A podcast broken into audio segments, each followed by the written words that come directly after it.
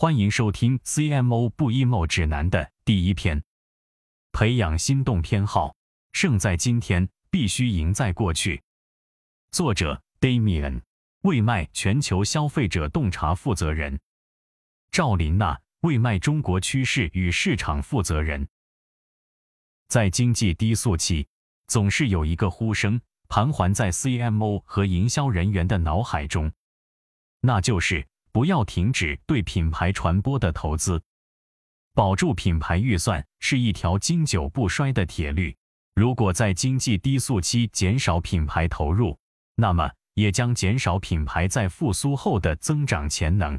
长期来看是得不偿失的，品牌势必面临要用更高的预算来追赶对手。正如墨尔本商学院市场营销系教授 Mark Ritson 说。经济低速期是建立品牌和扩大市场份额的最佳时机。在全球的多个国家和地区，生活成本攀升，表面上影响了可支配收入，但其实并不改变品牌增长的逻辑。如果仅仅是通过生硬的广告提醒人们购买产品是不够的，广告做得再显眼，也难以达到期望的效果。当家庭预算被缩减时，品牌需要向消费者展示的是不可替代的价值。消费者在物价上涨、可支配收入减少的情况下，仍然想要购买的品牌，一定已经早在消费者的心目中形成了心动偏好。同时，从品牌溢价的角度，需要思考的是：你的品牌真的值得消费者付出更高的溢价吗？直白点来说，品牌价值可以被看作是商品的生产成本和消费者愿意支付价格之间的差额。品牌的真正价值是一个品牌对消费者的意义。诚然，一个品牌的象征价值与产品功能都很重要，但前者常常更为重要。例如，二零二一年购买劳力士的数百万消费者中，几乎都拥有。不止一款计时功能更强的智能手表。同样的一件品牌 A 的运动衫，也许并不比品牌 B 更保暖，但却可能更受青睐。品牌价值并不仅仅来自于产品本身，而是产生于为消费者设计的使用体验和对品牌传播等行为的投资。如果你希望消费者选择你的品牌，而不是在经济不好的时候。改为其他平替的选择，你需要了解消费者希望在你的品类中，品牌而不是产品究竟能带来什么。消费者希望品牌能带来更有价值的帮助，而不是简单粗暴的提醒复购。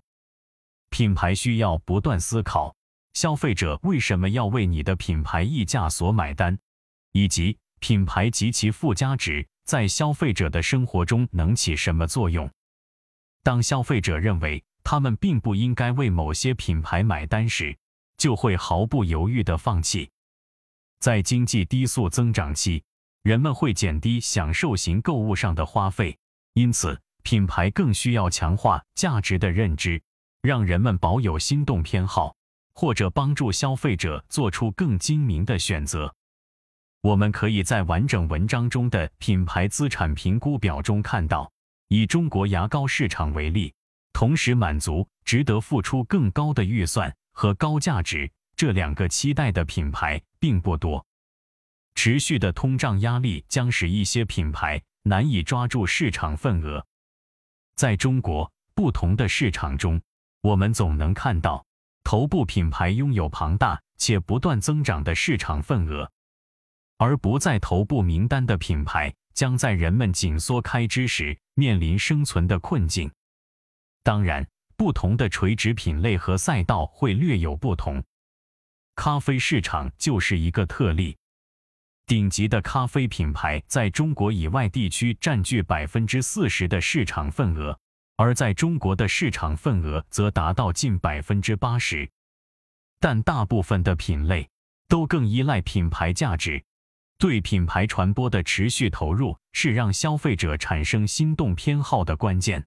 品牌传播可以驱动消费者选择你的品牌，不仅将品牌根植于心智中，更是创造一种积极的倾向，让消费者选择品牌成为一种习惯。这一点至关重要，尤其是在困难时期，大多数消费者也只会在少数品牌之间做选择。你需要知道的是，这一规律适用于所有品类。未卖的消费者购买旅程研究显示，百分之六十的购物者在购买商品之前，就已经清楚的知道他们会购买哪个品牌。这个意识早在第一个决定性的关键时刻或之前，早在我们能捕捉到他们的选购信号之前，就已经形成了。